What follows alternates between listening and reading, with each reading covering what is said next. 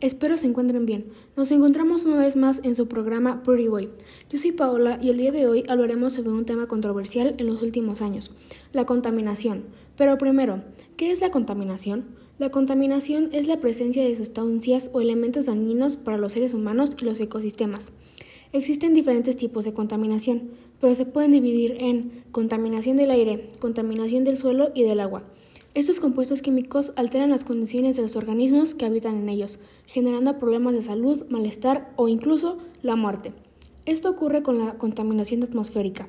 El aire que respiramos está compuesto de manera natural por nitrógeno y oxígeno y otros gases que producen el efecto invernadero, como el dióxido de carbono.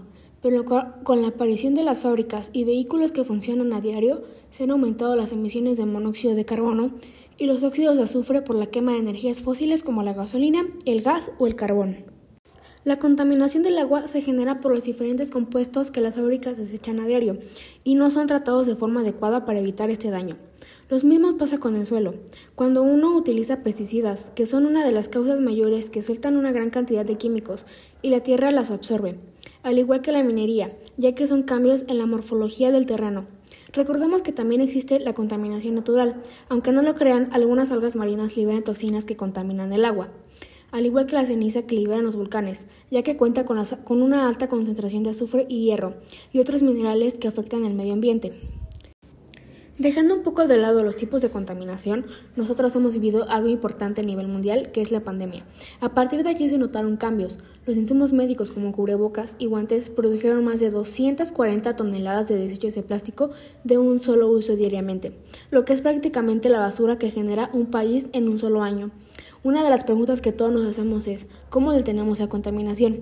Aunque es una pregunta fácil de responder por sí mismo, les daré algunas opciones. Se debe de controlar la cantidad de humo que sueltan las industrias y los automóviles. Trata de usar la bicicleta con mayor frecuencia y camina todos los días. Para cuidar el agua, lo ideal es evitar que todas las sustancias dañinas entren en contacto con ella. Consume menos productos desechables y sé más ecológico. Es decir, entender que lo que hagamos o dejemos de hacer al medio ambiente influye en nuestras vidas o nuestro futuro. Parecen acciones difíciles, pero si realmente queremos un cambio en nuestra vida, nos comprometeríamos a hacerlo, hasta convertirse en algo tan común.